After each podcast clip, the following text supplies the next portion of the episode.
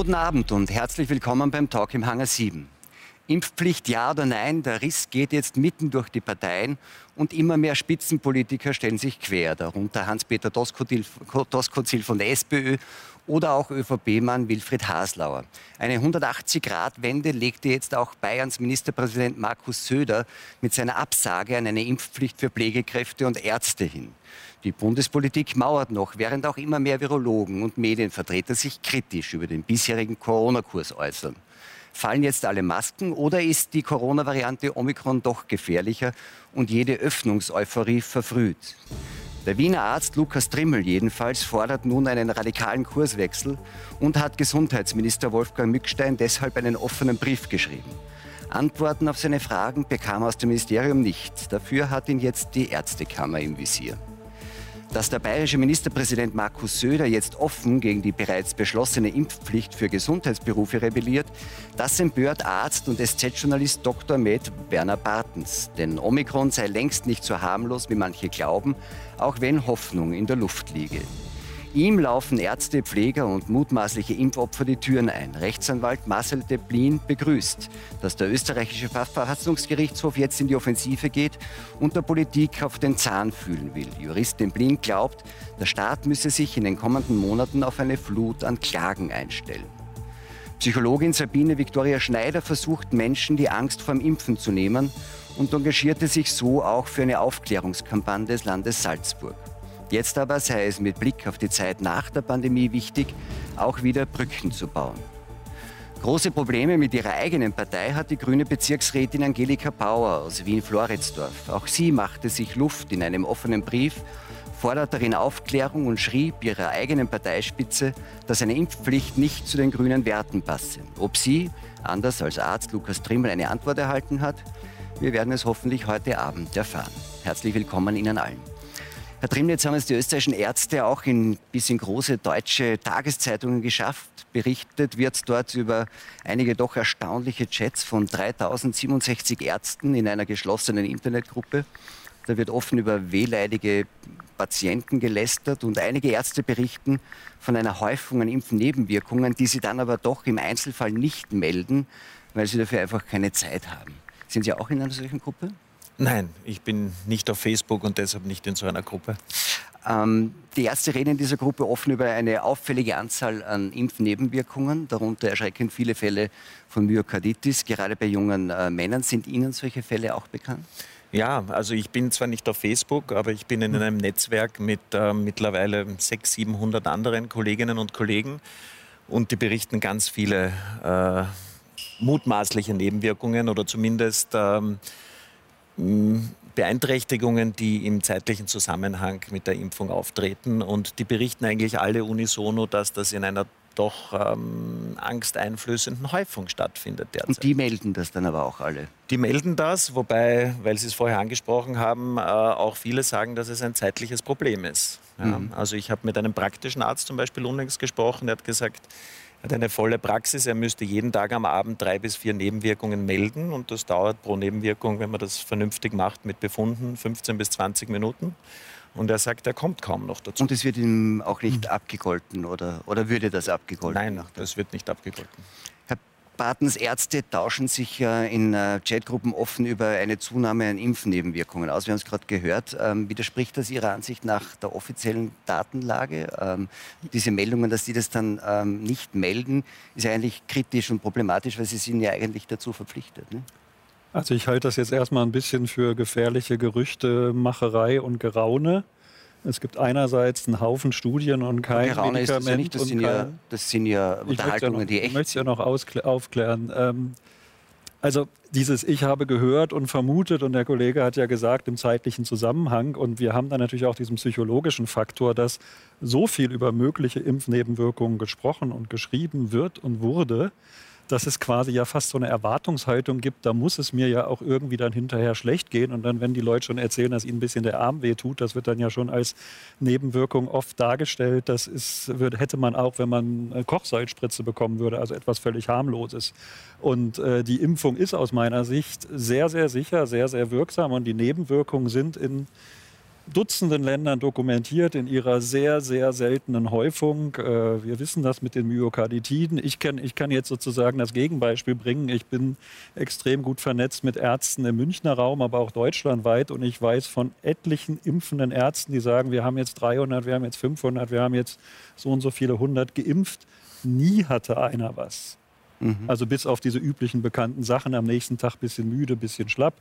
Schmerzen an der Einstichstelle und das war nach zwei Tagen wieder gut und äh, da ist nie etwas vorgefallen und die sind dem nachgegangen. Das waren zum Teil Hausärzte, die äh, Hausbesuche dann auch machen und wirklich engen Kontakt zu den Familien seit Jahren, Jahrzehnten haben. Es sind Fachärzte, es sind Klinikärzte, es ist aus Impfzentren. Also ich will überhaupt nicht sagen, es gibt keine Nebenwirkung, aber jetzt so tun, das meine ich mit Geraune, sondern wenn jemand erzählt, er hat nur keine Zeit, aber in Wirklichkeit ist da eine Riesendunkelziffer, das meinte ich mit Geraune und das war, wurde jetzt mir so ein bisschen so suggeriert durch. aber das, sind ja, aber das sind ja, das sind ja Ärzte, die das ganz, ganz konkret aus ihrer Praxis berichten also das, äh, und, und auch sagen, dass sie das nicht melden, weil die Zeit dafür fällt, das finde ich dann irgendwie schwierig, weil sie ja eigentlich dazu verpflichtet Ja, aber was, was ist das jetzt? Ne? Wenn ich tagsüber impfe, was passiert? Es gibt die extrem seltene Nebenwirkung anaphylaktischer Schock, also eine allergische Überreaktion. Das passiert innerhalb von fünf bis 15 Minuten meistens, kann auch mal nach einer Stunde sein.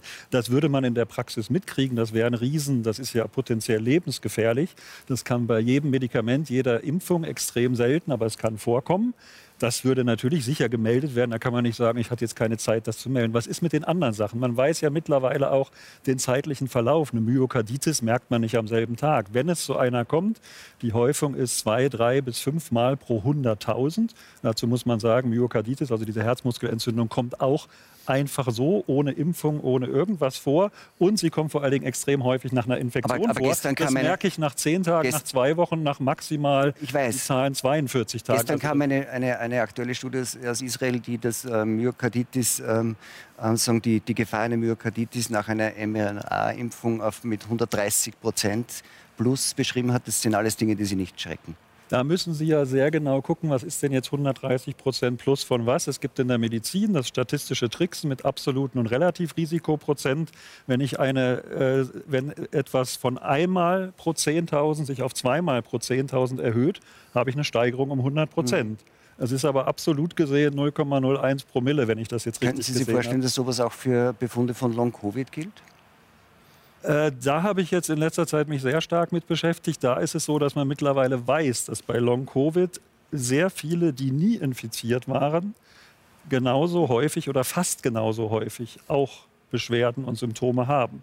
Das ist so. Also ich würde nie sagen, die Leute haben nichts, die Leute haben Beschwerden. Aber es ist möglicherweise nicht direkt mit der Infektion in Verbindung. Nicht, nicht mit dieser Infektion. Man weiß, dass es nach anderen Virusinfektionen auch Monate, Wochen oder Monate dauern kann, dass Geruchsgeschmacksstörungen auftreten, dass Ermüdung, Erschöpfung, Mattigkeit, was auch immer. Äh, und ein interessanter Aspekt noch bei diesen Long-Covid-Geschichten ist, äh, man hat in einigen von den besseren Studien hat man unterschieden, wer war wissentlich infiziert und wer war unwissentlich infiziert. Also man kann Antikörper und andere Dinge nachweisen. Man weiß, sie hatten eine Infektion, aber sie wussten es nicht währenddessen. Und da also hat man gesehen, wenn man die Symptome vergleicht, ganz kurz ja. noch das zu Ende, ich bin gleich fertig. Äh, da hat man gesehen, dass die, die wissentlich infiziert waren, unter den Top 5 der Beschwerden hatten die Geruchsgeschmacksstörung, weil das weiß jeder, das gehört irgendwie dazu. Und bei den unwissentlich Infizierten war das unter ferner Liefen weil die wussten es ja nicht. Also gibt es auch sowas wie eine Erwartungshaltung, dass bestimmte Symptome auftreten. Also, diese also ähnlich wie bei der Impfung, würden Sie dann sagen? Das, das gibt es überall in der Medizin. Im Guten ist es der Placebo-Effekt, im äh, Schlechten ist es der Nocebo-Effekt. Ich rechne damit, dass mir was Schlechtes passiert da, da, muss ich mich kurz ein bisschen einmischen, zu, dass man diese sozusagen Sicherheit der Impfung so darstellt, als wäre das alles harmlos. Also wir haben ja immerhin in den Nebenwirkungsdatenbanken jetzt äh, der EMA 23.000 äh, Todesfälle im zeitlichen Zusammenhang mit der Impfung gemeldet. Wir haben drei Millionen. Aber die sind noch nicht alle untersucht. Nein, nein, natürlich nicht. Das, das ist, ist der zeitliche so. Zusammenhang. Das ist der zeitliche, richtig sagen. Das ist der zeitliche Zusammenhang. Aber wenn man das vergleicht mit anderen Impfungen, die wir kennen, sind ja das hundertfach mehr Meldungen von Todesfällen Todesfällen und von Nebenwirkungen. Es war aber auch auf keiner anderen Impfung so viel Aufmerksamkeit. Das ist richtig, und aber das ist keine so häufig in das ist, Ich habe sie auch passiert. ausreden lassen, Entschuldigung. Ähm, äh, aber das, was, was ich auch von den Kollegen höre und vor allem von Patienten, das ist das, was mich eigentlich am meisten ähm, zum Nachdenken bringt, ist, dass Patienten Beschwerden melden, die nach einer Impfung aufgetreten sind, gesunde Patienten, die noch nie Beschwerden hatten und dann von den Ärzten hören, nach Untersuchungen, nach eingängigen Untersuchungen, sagen die Ärzte, wir wissen zwar nicht, was sie haben, wir wissen nicht, woher es kommt, aber mit der Impfung hat sicher nichts zu tun. Und da frage ich mich schon, warum manche Kollegen zu dieser Aussage kommen können. Vielleicht kommen wir noch einmal kurz ja. zu den äh, Chats zurück, äh, Frau Bauer. Dort schreiben also Ärzte, wir haben es jetzt schon zweimal äh, angedeutet, sie würden Nebenwirkungen nicht melden, weil die Zeit dazu fehlt. Äh, gibt es da ein, ein, Vertrauensproblem dann irgendwie in die Ärzteschaft? Ja, da gibt es ein riesiges Vertrauensproblem und ich kann das nur bestätigen von, von Personen in meinem Umfeld, die nach der Impfung Impfnebenwirkungen haben und da zum Teil wirklich schwere, die monatelang andauern dauern und zum Arzt gehen und dann hören. Ich meine, die Symptome sind in dem konkreten Fall, den ich jetzt im Kopf habe, drei Tage nach der Impfung aufgetreten. Na, mit der Impfung hat das nichts zu tun. Und das sind dann Leute, die... die Was waren das für Symptome? Ähm, naja, eben äh, sehr hoher Blutdruck, Herzprobleme, Herzrasen, ähm, und dann in der Folge dann Long-Covid-Symptome ausgelöst durch die Impfung. Ich meine, ich will es nicht Long-Covid nennen, weil es ist keine Infektion passiert. Ja, genau, Langimpfung. Und, und die Person hört aber von den Ärzten nur, hat monatelang nur gehört, na, mit der Impfung hat das nichts zu tun. Und das ist ein Riesenproblem, weil, ich meine, wie soll man dem Staat vertrauen, wenn an eine Impfung verordnet wird, ja, und dann, wenn es Probleme gibt, wird man nicht ernst genommen und niemand haftet dafür. Viele, äh, viele sagen auch, ein Problem ist sozusagen die Aufklärung. Sie sind ja selber geimpft. Wurden Sie von Ihrem Arzt über die möglichen Nebenwirkungen ordentlich aufgeklärt? Ähm, naja, ich war in der Impfstraße impfen und das Gespräch, ich meine, da sind auf die, also die individuellen Fragen, darauf wurde nicht wirklich eingegangen. Mittlerweile bin ich ja entimpft, also das ist meine Wortkreation. Also das heißt, mein grüner Pass ist ausgelaufen und ich habe keinen 2G-Status mehr. Ähm, werde ich wieder impfen gehen, dann werde ich sicher das draufschreiben auf das den Aufklärungspapier, dass, dass keine wirkliche Aufklärung stattgefunden hat. Vor allem, dass nicht auf das individuelle Risiko eingegangen ist, weil das finde ich eines der größten Probleme bei der Impfkampagne, die wir haben. Es adressiert nicht das individuelle Risiko. Denn ich bin fürs Impfen aber nicht dafür, dass alle ab 18 geimpft werden und schon gar nicht ab 14 Sie verpflichtend. Erwähnt, ihr, ihr 2G-Status ist ausgelaufen. Sie genau. sind also zweimal geimpft genau. ähm, und ähm, sind derzeit noch nicht ähm, dabei, sich äh, eine dritte Impfung geben zu lassen. Warum? Also ich habe mich zwar angemeldet jetzt für Impfung für Novavax ähm, für April, aber ich finde es nicht logisch, dass ich jetzt im Februar impfen gehe dann habe ich in drei Wochen wieder die neuen Antikörper gebildet. Außerdem habe ich voll viel Antikörper, habe ich mir anschauen lassen. Auch. Und dann ist die Welle vorbei also wir brauchen die Impfung jetzt nicht im Frühling, wir brauchen eine Impfung im Herbst. Und ja, wir brauchen einmal nichts. ganz sicher, ja genau, aber ich meine, da hört man ja auch überall, dass das Probleme macht und ich kann das sehr nachvollziehen. Ich meine, in der Allergiebehandlung verwendet man die Allergene, um die Leute zu desensibilisieren. Und bei der Impfung, wenn man jedes halbe Jahr einfach blind drauf losimpft, werden die Leute auch desensibilisiert. Und ich meine, wenn man jetzt was machen ja. will, dann muss man die Leute im Herbst impfen und zwar die, die ein Risiko für einen schweren Verlauf hat, adressieren und alle anderen freiwillig. Und bitte kein Impfabo für die allgemeine Bevölkerung. Vielleicht sollten wir mal kurz erklären, was das überhaupt für eine Impfung ist. Ja, wir sprechen immer von einer Impfung, aber in Wirklichkeit ist das ja eine Gentherapie. Das ist deshalb eine Gentherapie, weil was passiert bei der Impfung? Es wird eine, ein genetischer Code in den Körper initiiert, die sogenannte Messenger-RNA, und die sorgt dann dafür, dass unser Körper, unsere Zellen diese sogenannten Spike-Proteine bilden. Und der Körper reagiert dann auf diese Spike-Proteine. Wir wissen aber überhaupt nicht, in welchen Zellen und wie viel von diesen Spike-Proteinen gebildet werden. Das heißt, das unterscheidet sich ja ganz klar von allen anderen klassischen Impfstoffen, die wir so landläufig als Impfung bezeichnen. Also eigentlich ist es eine Gentherapie, eine Immuntherapie, eine Gentherapie und keine klassische Impfung. Äh, und das sollte man den Leuten auch einmal erklären, äh, wovon wir hier eigentlich sprechen. Und wenn man sich mit dem Mechanismus dieser Impfung beschäftigt, dann wird man auch verstehen, warum wir da die ganze Zeit nachimpfen müssen, weil ja das nur vorübergehend Antikörper bildet, nicht zu einer vollen Immunität führt, wie wir das von vielen anderen uns gewohnten Impfungen kennen. Äh, und das wird bis ins, äh, ja, bis ins zum St. Nimmerleinstag werden wir da immer wieder nachimpfen. Und was wir auch wissen, um nochmal auf die Nebenwirkungen zu kommen, mit jeder zusätzlichen Impfung steigt das Risiko von Nebenwirkungen. Und das ist ganz gut belegt schon von den Daten. Frau Schneider, äh, Sie haben sich als Psychologin für die Impfkampagne des Landes Salzburg engagiert und äh, sprechen dabei äh, klarerweise besonders die Impfskeptiker an. Was ist Ihre bisherige Bilanz? Wie erfolgreich waren Sie dabei? Wie erfolgreich ich dabei war, ist eine gute Frage, weil ich bin ja eine Einzelperson, die nicht direkt für diese Kampagne jetzt im Vordergrund steht, aber ich setze mich trotzdem dafür ein weil ich es wichtig finde. Aber Sie werden ja einen Eindruck haben, Sie haben ja damit mit Klienten zu tun, die ja. dann deswegen zu Ihnen kommen. Ja. Wie, wie hoch ist da die Erfolgsrate? Die Erfolgsrate ist schon hoch, weil der psychologische Aspekt nicht aus den Augen verloren werden darf. Und das ist in der Vergangenheit sehr, sehr oft passiert. Es gibt medizinische Sichtweisen, es gibt politische Sichtweisen. Aber was macht es mit dem Menschen per se? Was ist die Angst dahinter? Was ist der mögliche Widerstand dahinter? Und da habe ich sehr wohl den Erfolg gehabt, dass ich als Psychologin aufklären konnte, weil ich mir die Zeit nehme, weil ich auch schaue, wo ist die Unsicherheit, worauf basieren die Widerstände. Und dahingehend kann ich die Frage beantworten, ja, es war erfolgreich. Jetzt ist, äh, was sind denn so die hauptsächlichen Ängste, die Sie dann irgendwie sozusagen mit, mit, mit denen Sie arbeiten bei den Leuten, die zu Ihnen kommen? Also die Ängste sind auf der einen Seite äh, die ganzen Nebenwirkungen, die schon im sehr großen Stil in verschiedenen Foren hier jetzt dargestellt werden. Inwieweit und in Studien muss man dazu sagen, nicht und, nur in Foren. Ja, also die liegen ja am Studien. Tisch. Das ist ja nicht so, ja. Das ist natürlich richtig und ich möchte auch beim besten Willen nicht sagen, dass es keine Nebenwirkungen gibt. Es gibt kein Medikament auf der ganzen Welt ohne Nebenwirkungen. Und der Mensch per se neigt unglaublich gerne zu einer Selbstmedikation, ohne sich irgendeinen Beipackzettel durchzulesen.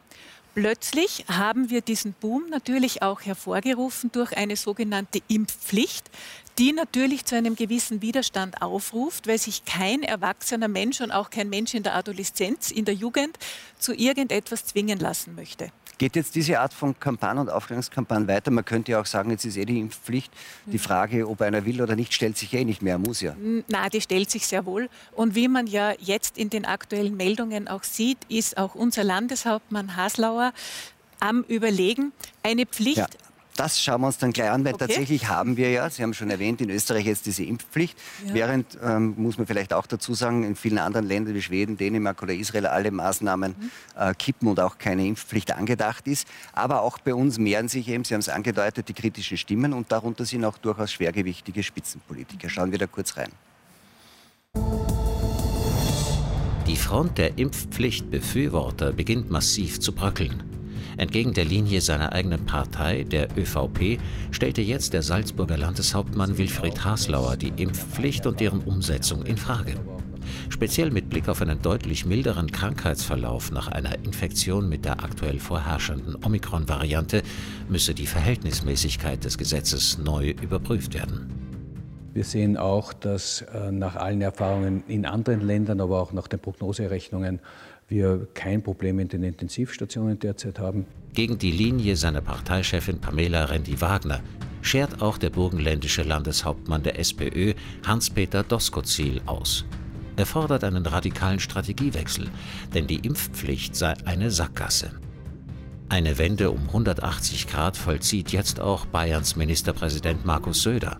Bislang eher als Maßnahmen-Hardliner bekannt, verkündete der CSU-Chef, dass Bayern die zum 15. März geplante Einführung einer Impfpflicht für Gesundheitsberufe nicht mitmachen wird, da der Schaden durch den Ausfall von ungeimpften Fachkräften letztlich größer wäre als ein möglicher Nutzen. Beifall erhielt Söder dafür von Virologen wie etwa Hendrik Streeck, der deutsche Gesundheitsminister indes reagierte schwer empört. Karl Lauterbach warnt vor einer Verharmlosung der Omikron-Variante, vor möglichen neuen Mutationen im Herbst und forciert derweil die Pläne für eine allgemeine Impfpflicht wie in Österreich. Herr Barton, Sie haben in einem Kommentar in der Süddeutschen Zeitung ähm, Schröder, ähm, Söders, Schröders Absage an die Impfpflicht für die Gesundheitsberufe ähm, scharf kritisiert. Ihre Formulierung war, es sei eine handstreichartige Entscheidung, die allein auf politischem Kalkül fuße. Was meinen Sie damit?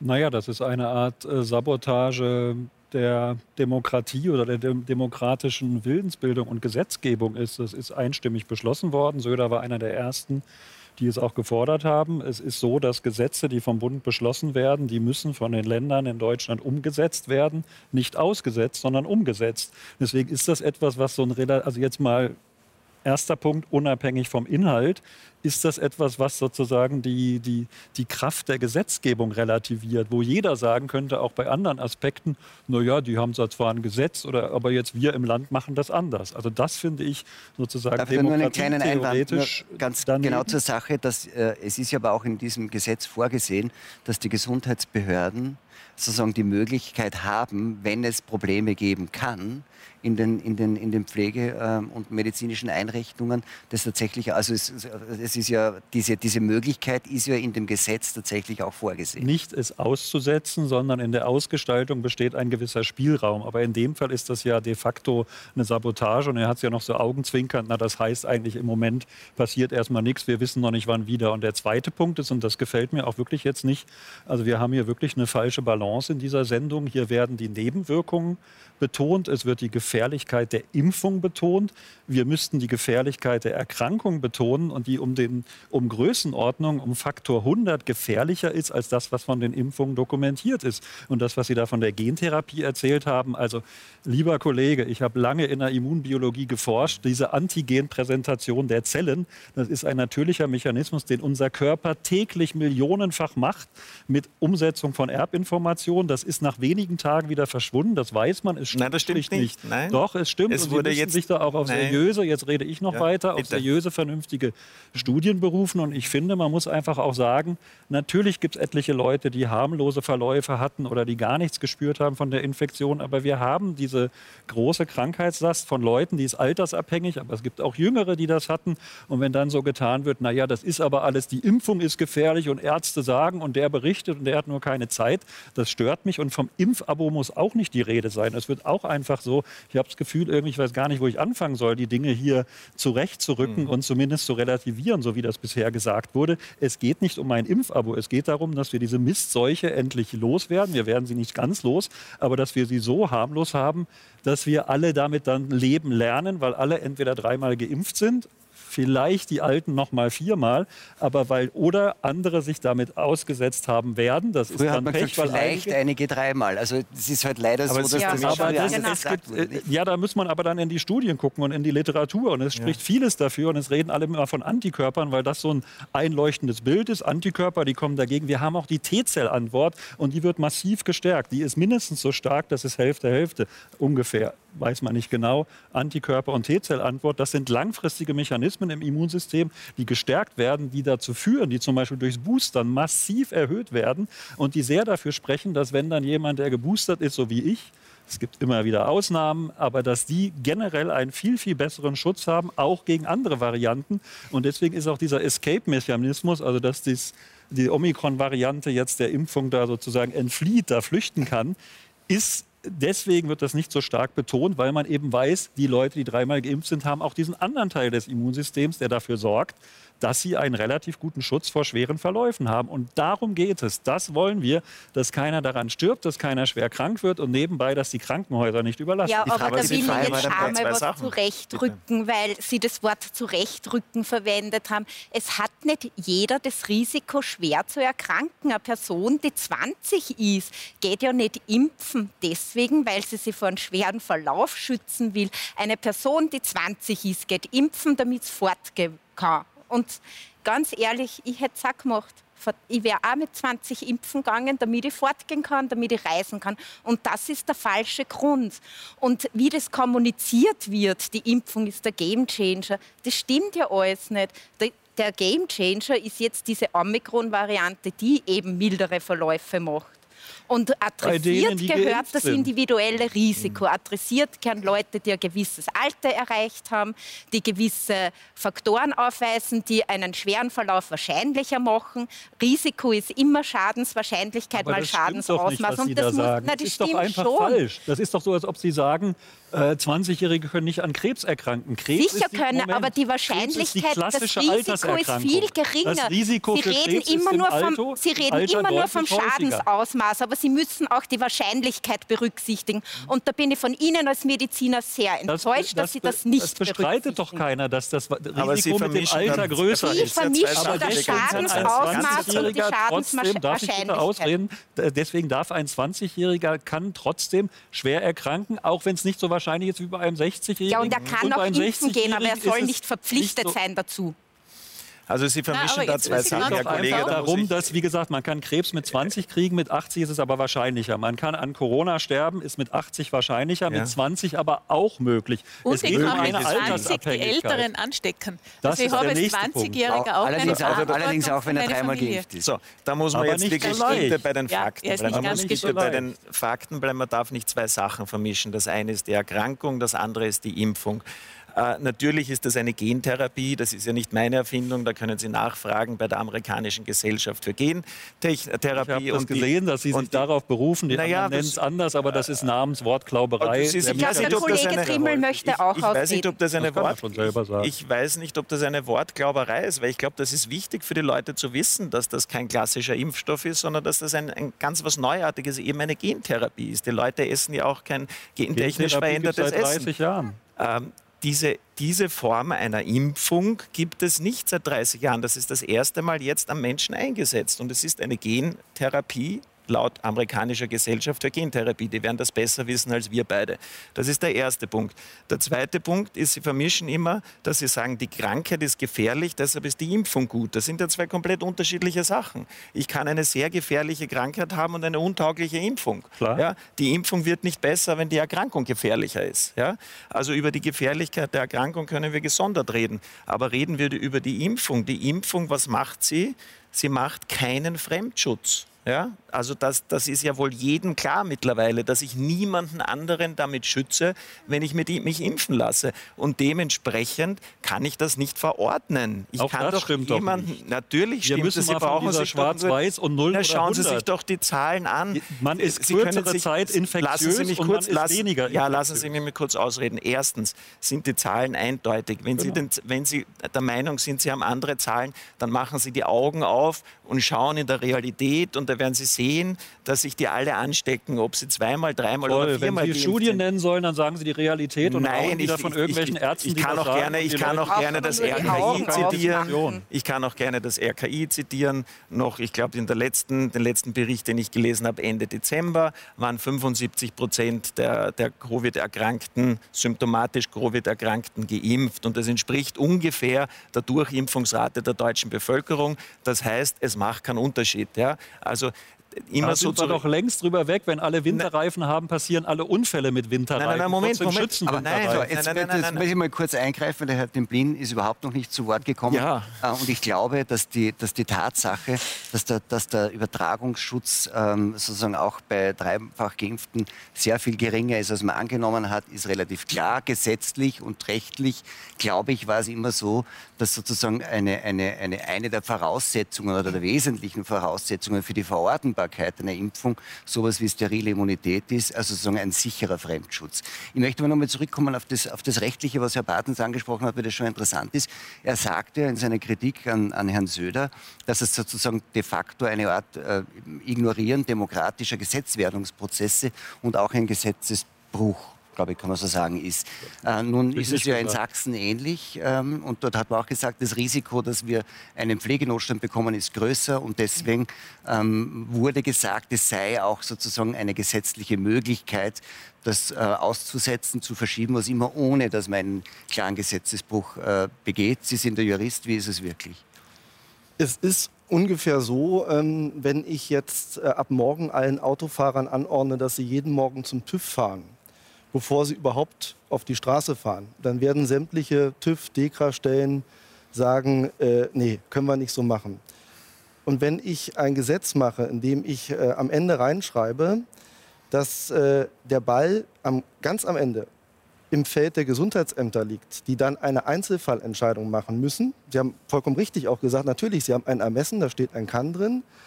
Ähm, dann, äh, und ich kann es mir jetzt nur so vorstellen, und möglicherweise aus den bayerischen Landkreisen von den Gesundheitsämtern irgendwie dann die Telefone in der Staatskanzlei heiß liefen und das hieß dann, erstens, unsere Pflegeheime sagen uns, das Personal äh, ist dann weg, die Decke ist kurz. Und zweitens, die Gesundheitsämter selber sagen auch, ähm, das können wir nicht leisten. Weil wir wissen ja aus aktuellem Anlass, haben die ja ein bisschen was anderes zurzeit auch noch zu tun. Wenn ich also so ein Gesetz mache und es nicht vollziehen kann, kann ich nicht allen einen Vorwurf machen, die sagen, Herr Söder hat es vielleicht jetzt anders formuliert, aber ich kriege das ja von, aus den Landkreisen mit. Ich bekomme das, äh, gibt es ja verschiedene Landräte, die das schon gesagt haben, auch aus Sachsen, nicht nur auch aus Mecklenburg-Vorpommern, meine ich auch die alle gesagt haben, ich kann es nicht umsetzen. Ich habe dafür nicht die Kapazitäten und dann muss ich das Gesetz, wenn ich überhaupt sowas plane, einfach besser machen. Ich kann Ihnen da komplett folgen, so wie Sie das geschildert haben. Ich glaube, das entspricht nur nicht der Realität. Weil es gab in den letzten Tagen mehrere Umfragen in großen Klinikkonzernen in Bayern, da hieß es, 99 Prozent unserer Mitarbeiter sind geimpft, 97 Prozent, 98 Prozent. Das ist doch politisches Kalkül. Es ist Fischen am rechten Rand. Er weiß, dass er damit, die, es gab vor zehn Tagen oder zwei Wochen neue Umfragen. Die CSU war da auf einem ziemlichen Tiefstand. Nächstes Jahr sind Landtagswahlen in Bayern. Äh, da hat Söder Angst, die Macht zu verlieren und will deswegen an dieser ganz rechten Ecke äh, Stimmen gewinnen, weil er da weiß, da sind viele Impfgegner. Also das, das, das, ist sicherlich. Das sicherlich Juristische mag sicher stimmen, so ja, wie das Sie ist es gesagt sicherlich haben, aber es ist in der Tat, glaube ich, jetzt, nur ein sehr genau. geringes Problem. Und letzter Satz: In Frankreich hat man ja mit Einführung der Impfpflicht gesehen, dass ein, weniger als ein Prozent der Pflegekräfte dann gegangen sind. In Italien muss man es allerdings zurücknehmen. Das ist, aber das ist eine andere Seite äh, dessen, da bringen wir tatsächlich wieder zwei Dinge durcheinander. Nämlich das eine ist die Frage, wie sieht die Personalsituation in Kliniken, Pflegeheimen aus? Mhm. Ähm, und die andere Geschichte ist, wer ist am Ende behördlich dafür zuständig? Und das meine ich. Dass es ist aus, erstmal ausschließlich die Frage, wenn in diesem Verwaltungsapparat nach oben gespielt wird, äh, 15.3., 16.3. machen wir uns nur lächerlich, weil wir hier überhaupt nicht auf die Anfragen reagieren können. Das haben wir ja nicht nur beim Thema der Impfpflicht, sondern es an ganz vielen Ecken, wo es einfach darum geht, ähm, äh, überhaupt Kontakt zu bekommen mit den Gesundheitsämtern. Ich meine, wenn ich jetzt das schon das Problem habe, dass zum Beispiel Quarantänebescheide einen Tag vor der Quarantäne irgendwo landen, äh, und zwar bei den Betroffenen, im Briefkasten, dann ist das äh, ein Symptom, was äh, schon für die Überlastung der Gesundheitsämter erstmal spricht. Und das wird nicht besser, wenn ich dann reinschreibe, ähm, die müssen dann am Ende entscheiden und gleichzeitig öffentlich kommuniziere, dass das so eine Art Automatismus wäre und wer dem nicht folgt, der macht irgendwas falsch. Oder wie Bertolt Brecht so gesagt hätte, wer A sagt, muss nicht B sagen, sondern kann auch sagen, A war falsch. Jetzt, ähm, wenn wir jetzt mal das politische Kalkül außer Acht lassen und annehmen, Sollte man dass, die, bei dass die, ja, aber man könnte sich ja auch über die Sache unterhalten. Und wenn es dann aber auch wahr ist, was ja von vielen Gesundheitsämtern in Sachsen, in Bayern kommt, dass sie sagen, wir können das nicht, dann, äh, dann ist die Frage, wa- was ist das für ein Argument? Herr Trimm, da möchte ich zu Ihnen noch einmal kommen, weil ähm, Sie haben ja einen offenen Brief geschrieben, da wird das ja auch angedeutet, dass diese, dass diese Impfpflicht genau ähm, zu dem Ergebnis führen könnte, dass offensichtlich einige Gesundheitsbehörden, abgesehen von der Vollziehbarkeit, auch befürchten, dass es dann nämlich zu einem Personalproblem in den Pflegeeinrichtungen, nein, in den ärztlichen Einrichtungen kommt. Nein, das steht nicht in meinem Brief. Aber sehen Nein. Sie das Problem, auch wenn es nicht in Ihrem Brief Ähm, steht? Ich, ich sehe natürlich das Problem. Wir haben ja jetzt schon überall Engpässe, in, in der, vor allem in der Pflege haben wir massive äh, Engpässe. Ähm, das, das ist ein, ein riesengroßes Problem. Nur ich glaube, dieses Problem müsste sich ja gar nicht stellen, wenn wir die Sache vernünftig diskutieren würden.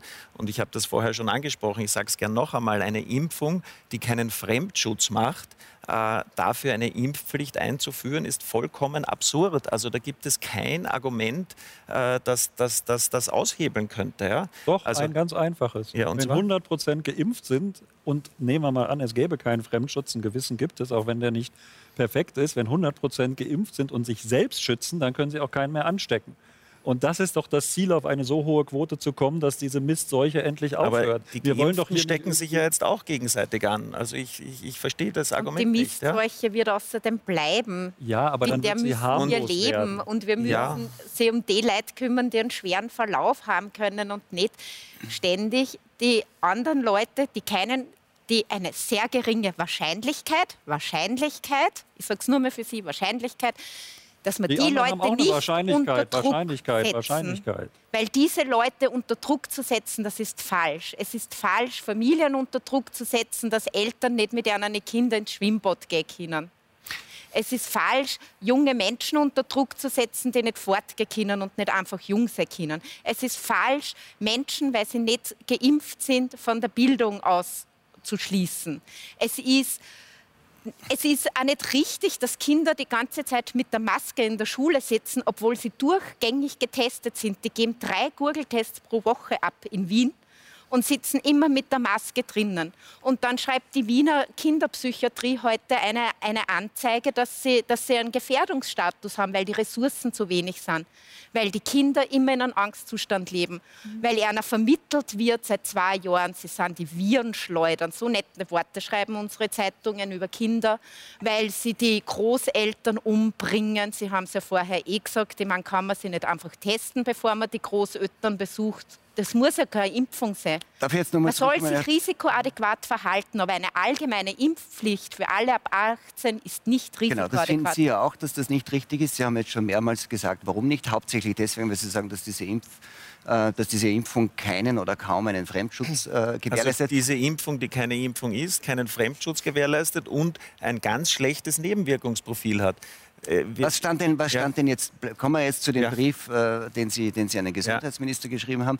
Ist das, was äh, Frau Bauer gesagt hat, ungefähr, ähm, bildet das ähm, einiges von dem ab, was Sie da äh, den Ja, ich habe also das Hauptanliegen meines Briefes war, dass ähm, persönlicher Grund, dass meine Tochter von einem Tag auf den anderen di- diskriminiert wurde von dem Herrn Gesundheitsminister, indem er die 2G-Regel eingeführt hat. Und meine Tochter ist eine gesunde 15, ein gesundes 15-jähriges Mädchen und war monatelang vom sozialen Leben ausgeschlossen. Und da frage ich mich, wie kommt der Herr Gesundheitsminister dazu, meine Tochter zu diskriminieren? Also das ist ja vollkommen absurd. Ja? Und das wurde dann unterstützt von in Wien ganz besonders von einem Herrn Gesundheitsstadtrat Hacker und von einem Herrn äh, Bürgermeister Ludwig mit den Argumenten, dass die Intensivstationen nicht überfüllt werden sollen. Jetzt muss ich mir schon die Frage stellen, wer wird denn die Intensivstation eher oder wird eher ein Bett auf der Intensivstation brauchen? Der Herr Gesundheitsstadtrat Hacker als schwer übergewichtiger Kettenraucher oder meine gesunde 15-jährige Tochter mit oder ohne Impfung. Also das ist ja eine vollkommene willkürliche Diskriminierung. Ja? Das war eigentlich der, der Hauptanlass meines Briefes und dann habe ich halt andere, andere Punkte auch noch Und angesprochen. haben Sie eine Antwort bekommen? Nein, ich habe von, von ihm keine Antwort bekommen. Ich habe eine interessante Antwort aus dem Krisenstab der, der Republik Österreich bekommen. Äh, die war hochwissenschaftlich, weil sie hat aus vier kurzen Absätzen bestanden. Der erste Absatz ist, normalerweise kriegen wir solche Briefe nur von Corona-Leugnern. Ich habe in keiner, keinem Wort äh, diese Covid-19-Erkrankung geleugnet in meinem Brief, also vollkommen absurd. Der zweite Absatz war, niemand wird diskriminiert, das liegt uns vollkommen fern kann man sich jetzt ein eigenes Bild bilden. Der dritte Absatz war, die Impfung ist ganz toll, ist der Gamechanger. Wir, wir werden damit die Pandemie beenden. Sie ist sicher und hochwirksam. Wissen wir mittlerweile auch, dass das nicht der Fall ist. Und der vierte Absatz, und da zitiere ich jetzt wörtlich, Sie appellieren an mich, meine Familie impfen zu lassen, damit sie die Pandemie überleben. Wortwörtliches Zitat. Ja. Und da frage ich mich, also auf, auf welcher sachlichen Grundlage hier überhaupt noch äh, argumentiert wird. Keine Eine, eine Antwort haben Sie aber auch bekommen von einer Institution, die Sie gar nicht gefragt haben? Ja. Ja, von von, von meiner Standesvertretung, ja, ja. Äh, habe ich jetzt eine Disziplinaranzeige bekommen aufgrund dieses Wie wird die äh, begründet?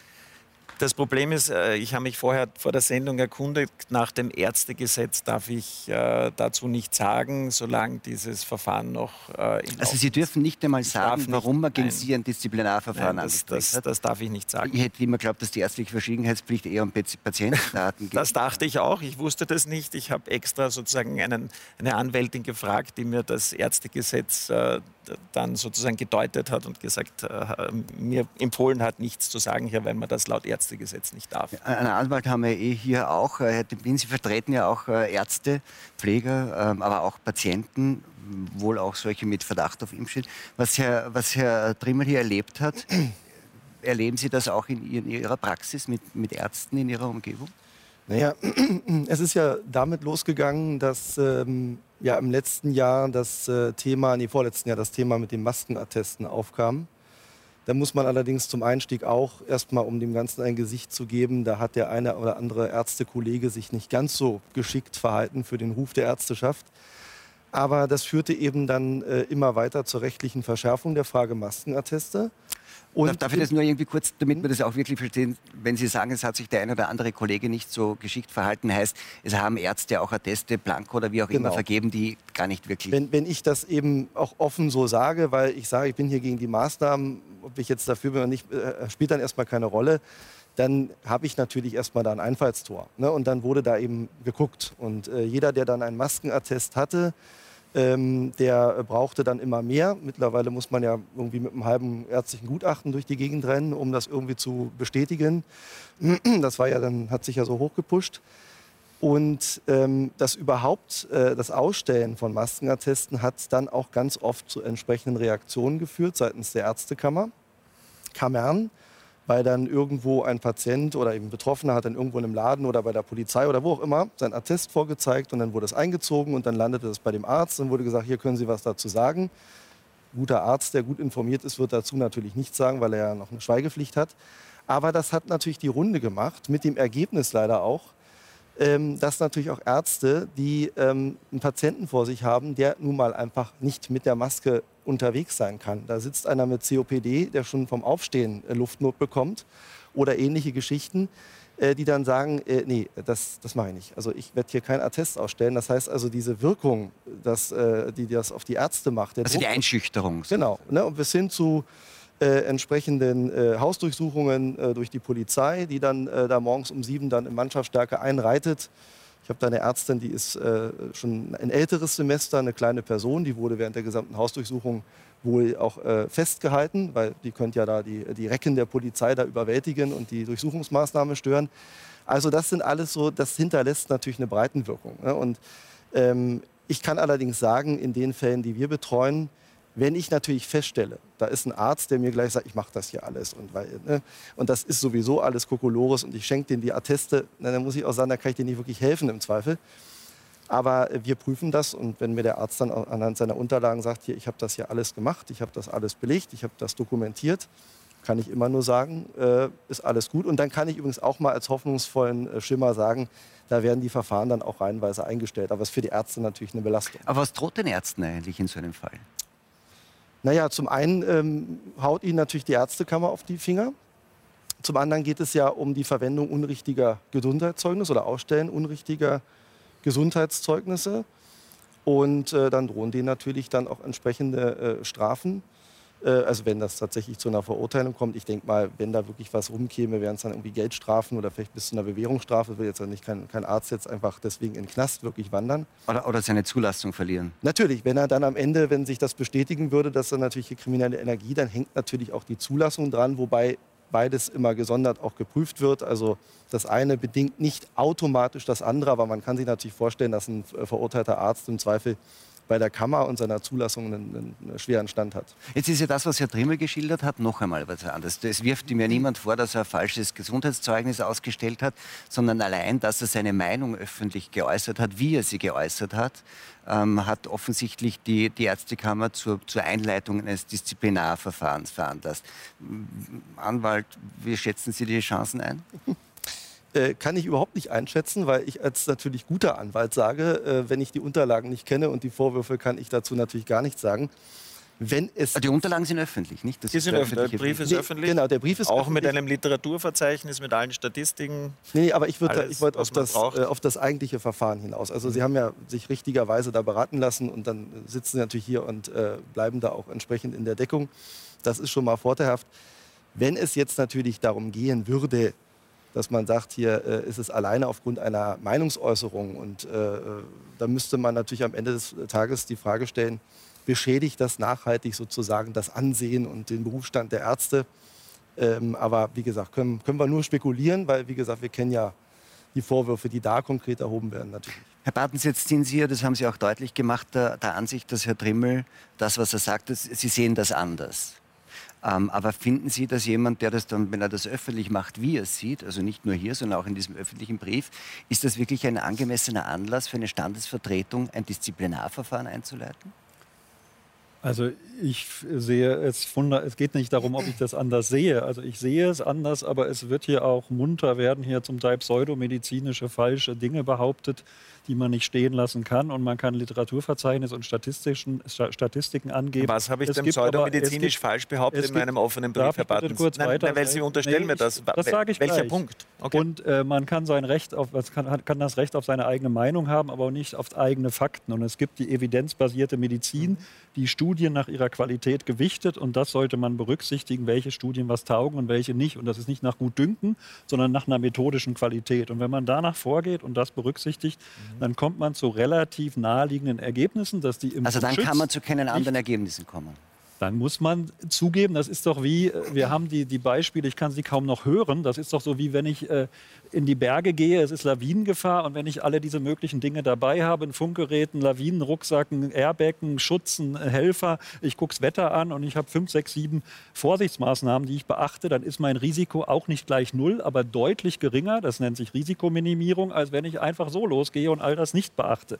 Und so ähnlich ist es mit der Impfung. Wir haben weder null noch 100, wir haben Nebenwirkungen. In meinem Brief Ich habe Ihren Brief nicht gelesen, so. ich, ich, rede von, okay. ich rede von dem, was Sie jetzt hier gesagt haben. Ja. Das habe ich gehört. Ja. Brief kenne ich nicht. Ja. Ähm, und äh, was habe ich falsch gesagt? Disziplinarmaßnahmen, finde ich, klingt für mich jetzt erstmal absurd. Da hätte es erstmal wahrscheinlich gereicht, Ihnen zu sagen, lieber Herr Trimmel, Sie haben da das und das äh, gegen die wissenschaftliche Literatur, gegen den Forschungsstand, gegen die allgemeinen Erkenntnisse behauptet.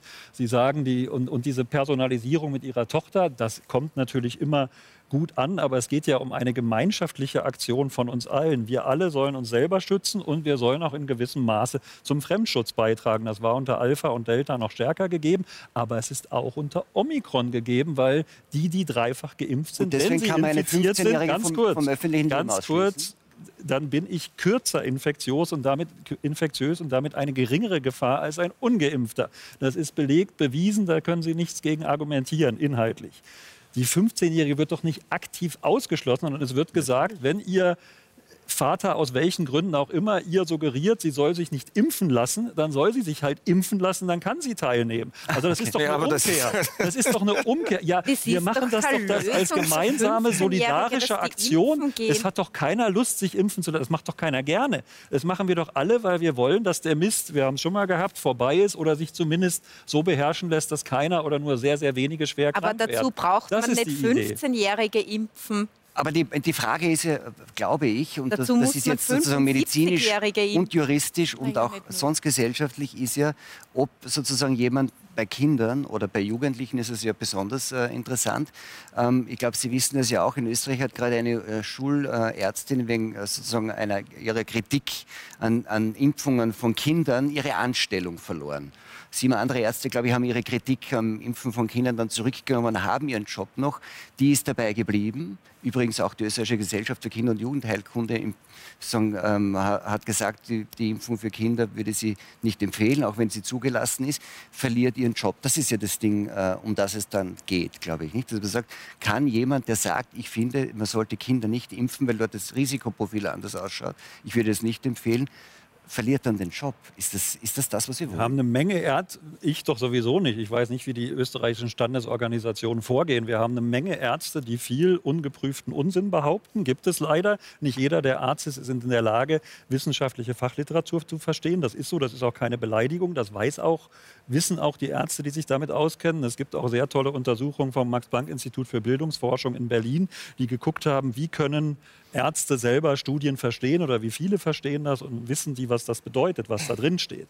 Aber dass man deswegen gleich berufsrechtliche Konsequenzen zieht, wenn die keine gefährlichen, äh, obsoleten Behandlungen machen, dann finde ich, sollte man sofort sagen, nee, stopp, äh, Berufsverbot, also wenn sie irgendwas therapeutisch Gefährliches machen oder auch diagnostisch Gefährliches. Aber sonst ist das aus meiner Sicht durch die Meinungsäußerung gedeckt, auch wenn es noch so abstrus ist.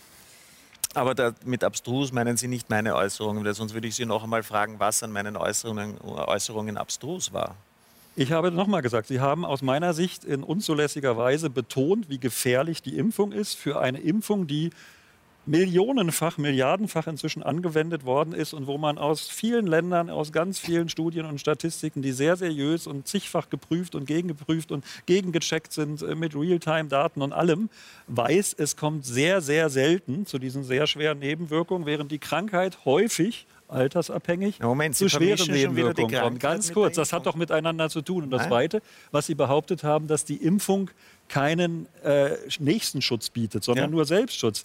Das ist nicht 100 Prozent zu null, das habe ich vorhin schon gesagt, sondern, Sondern? es ist so, dass die Impfung, wer dreimal geimpft ist, wer geboostert ist, ist kürzere Zeit, wenn er sich infiziert, ansteckend für andere. Und damit ist es ein gewisser Schutz für andere. Wie der ist nicht würden Sie 100 diesen Prozent, Schutz beziffern? aber der ist vorhanden. Und das ist etwas, Ja, man ist zwei, drei Tage infektiös im Vergleich zu fünf bis sieben Tagen infektiös. Im Durchschnitt individuelle Werte weichen ab. Das ist auch in Und wir wissen, dass die Studien belegt. Viruslast in den ersten drei Tagen Ja, bei beiden gleich ist und dass da Zeit. die meisten Ansteckungen stattfinden. Ist aber für kürzere und schauen Zeit. Sie sich Und, doch an. äh, Schauen Sie und sich ist doch das das den ist eine Ländern Frage, die will ich jetzt auch noch danach stellen. Ja, ja. Was würden Sie, weil das haben wir bis jetzt nicht besprochen, wie, weil Sie sagen, es ist nicht 100 Prozent, es ist auch nicht 0 Prozent, wie hoch würden Sie denn prozentuell den Fremdschutz anlegen derzeit? Also da lasse ich mich jetzt nicht auf eine Zahl ein, aber er ist vorhanden, er ist gegeben. Und allein dadurch, dass ich mich, ich habe es vorhin gesagt, wenn ich mich selbst schütze, trage ich zur Minimierung des Virus bei. Und wenn ich diesen gewissen Selbstschutz, der vorhanden ist, der bei Delta und Alpha größer war, aber bei Omikron auch noch vorhanden ist, trage ich auch den Fremdschutz trage ich auch dazu bei. Und das ist das Ziel. Das alles führt zusammen dazu, neben den Also 5% neben den Fremdschutz Verhaltens- wäre ausreichend für eine Impfpflicht. Nein, ich 5 verstehe das nicht. sind es nicht. Es ist Na, wie deutlich viel ist mehr. es? Na, wie viel ist es? Ich lässt mich auch nicht auf eine Zahl festlegen, Aha. aber wenn ich sechs, sieben Tage im Vergleich zu zwei, drei Tagen habe, dann kann jeder ausrechnen, was das allein schon bedeutet von der Dauer. Und die Dauer spielt eine Rolle, genauso wie die Dauer, die man in einem Raum zusammen ist, eine Rolle dafür spielt, wie hoch das Risiko ist, sich an. Ja, aber Äh, trotzdem braucht man da nicht eine Impfpflicht dafür. Da reicht es schon, dass man die Quarantänezeit verkürzt. Und was ich einfach sehe, ist, dass am wenn ich da die Diskussion sehe zwischen den zwei Herren Doktoren, ich meine, die Bevölkerung kennt sie nicht mehr aus und die Bevölkerung verliert das Vertrauen. Das die ist- Bevölkerung Genau verliert das Vertrauen in Genau die geht's. Ärzte, Ja. in die Ärzte, die miteinander streiten, sie mit Disziplinarverfahren drohen. Die, die Bevölkerung verliert aber auch das Vertrauen in unsere Regierung. Und die manche, und manche Politikerinnen verlieren das Vertrauen in die eigene Partei. Da wäre ich jetzt bei Ihrem offenen Brief, denn es ist ja sowas wie der, der, der Abend der offenen Redet Briefe. ihr nicht miteinander, wenn ihr alle offene Briefe Ähm, schreibt? sie reden nicht mit uns. Wir haben ja einer ETIAS also persönlich Briefe geschrieben. Sie haben also Sie haben. Sie haben einen Verein gegründet, äh, Genau, wir Grüne, sind eine Initiative. Grüne gegen Impfpflicht, und Genau. haben, ähm, ein, haben, eine, haben einen Brief an die Parteispitze geschrieben. Ich glaube, Wir ähm, auch an den Gesundheitsminister Mückstein an die, an die Regierungsmitglieder und an die Nationalratsabgeordneten.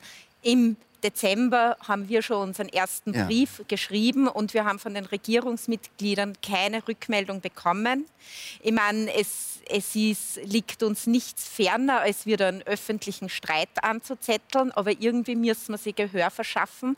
Und wenn wir mehrere E-Mails schreiben und es kommt keine Reaktion, außer von ein paar Nationalratsabgeordneten und von der Clubobfrau, dann muss man halt ein bisschen breiter. Aber vielleicht haben Sie zu viele Regierungen in zu kurzer Zeit, dass die gar nicht mehr wissen, wer da antworten soll. Das könnte ja auch Aber daran bei den, bei den Grünen war es da- eigentlich relativ das stabil. Ist ja, das ist ja stabil. Das war eher die andere Partei, wo es Ja, ein bisschen genau. durcheinander ging. Bei den Grünen war es stabil. Sie sagen, ähm, dass die, dass die ähm, Corona-Politik, die die Grünen mittragen in dieser Regierung, den grünen Grundwerten äh, widerspricht. Genau. Woran machen Sie das fest? Naja, zum Beispiel ähm, wird aus unserer Sicht der Begriff der Solidarität missbraucht, weil es ist nicht solidarisch, sie impfen zu lassen und dann ein Leben zu führen, wo man dann erst recht alle anderen ansteckt. Ja? Ich meine, das ist ja nur mit Impfung ist die einzelne, einzige Lösung, wird ja nicht ein risikoadäquates Verhalten gefördert. Dann das Recht auf Selbstbestimmung. Ja? Meine, wir haben alle das Recht auf körperliche Unversehrtheit Und ähm, das hätte vorher zu einer Wortmeldung von Ihnen passt, weil Sie gesagt haben, es wär, wurden schon so viele Dosen verimpft. Ja? Und parallel sieht man ja in gewissen Altersgruppen bei Männern, bei jungen Männern, eine Übersterblichkeit parallel zu den Impfkampagnen. Und ich meine, diese jungen Männer ähm, haben auch das Recht auf körperliche Unversehrtheit. Und man darf das nicht durch Impfpflicht in Kauf nehmen. Und wenn es nur zwei von 10.000 sind, die sterben durch eine Impfung, darf man das nicht in, in Kauf nehmen durch diesen Impfzwang. Und ich verwende jetzt bewusst das Wort Impfzwang, weil tatsächlich ist es ein Zwang, sich impfen zu lassen, wenn man vom öffentlichen Leben ausgeschlossen ist, wenn man nicht, nicht Teil, also wenn man vom Arbeitgeber bedroht wird, dass man gekündigt wird oder die Entgeltfortzahlung einge, eingestellt wird, das ist ja Zwang. Dann gehe ich halt impfen. Wenn mir das passiert, dann gehe ich auch impfen, auch wenn es nicht logisch ist. Weil logisch ist, dass ich wieder impfen gehe, im September oder im Oktober aber nicht jetzt. Sie haben gesagt, es hat nicht niemand reagiert, sondern zum Beispiel die Clubobfrau, genau. Frau Maurer. Wie, wie, hat die reagiert? Was war Ihre Antwort? Und was für ein Club? Was ist das? Ein grüner Club, ähm, Parlamentsclub. Grüner Parlamentsclub. Ähm, ja, sie hat ähm, sehr klare Worte für uns gefunden und zwar, sie hat die Impfpflicht verteidigt und ähm, ja, sie hat auch uns, also diese Diskurszerstörung, die betrieben, sie hat auch uns ans ans rechte Eck gestellt. Ähm, weil Impfgegner sind ja automatisch Rechte. Sie haben es ja auch vorher gesagt, Nö, dass gesagt. der Söder fischen geht bei den rechten mhm, Impfgegnern. Aber so ist es nicht. Ja? Und diese Diskurszerstörung, die da in der Partei schon seit Monaten stattfindet, die ich, ich verwende jetzt dramatische Worte, die kotzt mir echt an. Weil einfach, wenn ich sage, diese Impfpflicht, das ist ein Wahnsinn und ich höre dann als Antwort, mit Rechten marschiert man nicht und das ist das einzige Argument. Das kann es doch nicht sein. Jetzt Aber jetzt muss ich mich einmal einbringen, Bitte. weil ich sehe hier so wahnsinnig viele Emotionen im Raum. Jeder verteidigt seine Meinung ganz, ganz, ganz vehement. Ja? So können wir aber insgesamt nie an ein Ziel kommen. So können wir auch nie eine Pandemie besiegen, indem jeder für sich mit seinen vollen Emotionen den anderen bekämpft, bekriegt, diskutiert und wirklich wie in der Sandkiste mit dem Schaufel auf den anderen draufhaut und sagt, ich will aber Recht haben. Äh, so werden wir nicht weiterkommen. Und so werden wir in fünf Jahren noch da sitzen, mitten in einer Pandemie, Impfung ja, nein, Herdenimmunität ja, nein. Genau, aber wir waren jetzt, wir waren jetzt gerade dabei, wie sozusagen innerhalb der Grünen Partei dieser ja. Diskurs läuft. Ähm, und da hat man zum Beispiel der ehemaligen Bundesvorsitzenden Madeleine Petrovic, die einmal auch bei einer äh, Anti-Impf-Demonstration aufgetreten ist, ja. den Austritt aus der Partei nahegelegt. Hat man das Ihnen auch schon mal ähm, nahegelegt? Nein. Nicht. Noch nicht. Und würden, Schauen wir mal, wie es morgen würden, ist. Würden Sie umgekehrt, ist es dann, ist diese Polarisierung so stark, wie Frau Schneider sagt, dass Sie sich dann denken würden, wenn es sozusagen diesen Diskurs nicht gibt, dass Sie dann die Partei verlassen? Ähm, Sie sagen, es ist nicht mehr meine Partei? Also ich möchte die Partei verändern. Also ich möchte, dass die Grünen in der Regierung bleiben. Ich möchte, dass sie das Personal zum Teil ändert. Ich möchte, dass die Leonore G. Wessler weiterhin ja tolle Umwelt- und Klimapolitik betreibt. Das will ich jetzt auch sagen. Aber ich möchte, dass risikoadäquate Maßnahmen gesetzt werden. Ich möchte, dass transparent vorgegangen wird. Ich möchte, dass die Leute geschützt werden, die den Schutz wirklich brauchen, dass ihnen das kommuniziert wird, dass für die Leute die Impfung gut ist. Und ich möchte, dass alle anderen Leute in Ruhe gelassen werden und sie freiwillig für oder gegen eine Impfung entscheiden können. Es ist ja über weite Strecken, ah, das habe ich verstanden, auch parteiintern und ich glaube, das ist auch die Richtung, die Sie gehen. Wir werden das dann noch vertiefen. Ein Vertrauensproblem irgendwie mhm. entstanden. Sie haben das auch schon direkt angesprochen. Ein Vertrauen äh, der Bürger in Politik und Medien, das sich ja inzwischen wirklich im freien Fall äh, befindet. Zwei Jahre Corona-Krise haben da ganze Arbeit geleistet. Vielleicht schauen wir uns dazu kurz etwas an. Politiker und Journalisten schneiden in Vertrauensumfragen traditionell eher mäßig ab. Nach zwei Jahren Corona-Krise sind die Werte noch tiefer in den Keller gefallen. Immer mehr Menschen haben das Vertrauen in Politik und Medien mittlerweile komplett verloren, so das niederschmetternde Ergebnis einer aktuellen Untersuchung der internationalen Kommunikationsagentur Edelman mit 36.000 Teilnehmern in 28 Ländern. Speziell in Deutschland sind die Vertrauenswerte im freien Fall. Fast jeder zweite Befragte hält Regierung und Medien eher für spaltende als für vereinende Kräfte der Gesellschaft. Gut 64 Prozent glauben zudem, dass kontroverse Debatten über viele Themen nicht mehr möglich sind und es besser sei, zu gewissen Themen keine eigene Meinung zu haben. Global fällt das Urteil noch vernichtender aus. Zwei Drittel der Befragten sagen, Politik und Medien lügen bewusst. Staatschefs und führende Medienvertreter würden die Menschen sogar absichtlich in die Irre führen, indem sie Dinge äußern, von denen sie selbst wüssten, dass sie entweder falsch oder grob übertrieben sind. Herr Demblin, Sie sind ja ähm, recht gut vernetzt, ähm, auch äh, sozusagen in die Kreise von Kritikern der Maßnahmen und so weiter, die Sie auch vertreten. Ähm, nach den Zahlen, die wir da gesehen haben, ist also die Vertrauenskrise ziemlich groß, betrifft vor allem Politik und Medien, wird sehr oft auch äh, sozusagen zusammengenommen. Ist das etwas, was Sie in diesem Umfeld, das Sie da betreuen, ist das auch so ein Hauptthema, dass man sagt, es ist ein Vertrauens, eine Vertrauenskrise, ein Vertrauensthema? Wir sind ja an dem Thema ja schon ja quasi seit Beginn äh, dieser ganzen Corona-Krise dran. Und wir kriegen ja immer die thematischen Wellen mit. Ob das jetzt über Maske bis in, also dass, dass diese, diese unmittelbare Reaktion, wie die Probleme sind, ähm, da habe ich also wirklich die letzten zwei Jahre und nicht nur ich und auch die Kollegen auch sehr viel äh, telefoniert, sehr viel gearbeitet. Ähm, und jetzt tatsächlich ist es auch so, ähm, die Struktur derer, die da betroffen sind, die da sagen, ich brauche da jetzt Rechtsrat, ähm, für mich ist da eine Grenze erreicht, die hat sich in den letzten Wochen und Monaten deutlich verändert. Und ähm, da man ja als Jurist ja auch immer ein bisschen den Blick darauf werfen muss, in was für einem Umfeld sich Recht und Jura bewegt, äh, sehe ich das tatsächlich auch mit einer gewissen Sorge. Umso mehr Entscheidungen der Politik, umso mehr Gesetze inkonsistent werden. Und da ist die Frage dieser äh, einrichtungsbezogenen Impfpflicht einfach nur ein Paradebeispiel dafür. Äh, umso mehr äh, fragen sich die Leute, woran soll ich mich denn hier noch sozusagen halten? Also ähm, äh, auch die. Worauf kann ich mich verlassen? Genau, und, äh, und was gerade speziell auch in Deutschland natürlich auch ein Problem ist und was auch in den letzten Tagen auch immer mehr zur Kritik wird. Ähm, und ich glaube, da können wir, glaube ich, den Konsens herstellen in dieser sehr emotionalen Runde. Ähm, das, was den Leuten einfach so irgendwo fehlt, ich sage immer so schön, äh, den Leuten ist die Möhre weggenommen worden. Ja, also auch die Frage ist, was ist ihnen in den letzten Jahren alles versprochen worden, was sie machen, was sie umsetzen. Und, und die Gastronomen, die wir vertreten, die sagen, ich habe doch wirklich jetzt alles. Ich habe Plexiglasscheiben hingehängt. Ich habe meine Leute achtfach, neunfach maskiert durch die Gegend. Ich, ich teste quasi jede Stunde. Ich halte die Abstände. Ich wurde in Lockdowns geschickt, ich bin aus dem Lockdown wieder raus. Äh, Na, und die sehen dann ja auch, was rundherum passiert, oder? Ja, sehen, was in Dänemark das passiert, hat natürlich auch eine gewisse Wirkung. Ne? Das, das wird sicherlich auch noch die, die Debatte in eine neue Richtung schieben. Und wenn gerade diejenigen, vor allen Dingen diejenigen, ähm, die die Party hier bezahlen müssen, nämlich gerade auch sozusagen der mittelständische Unternehmer, äh, am Ende des Tages sagt, also irgendwie äh, wozu ich hier sozusagen quasi was reinzahle, weil ich bin ja wirklich hängen gelassen worden.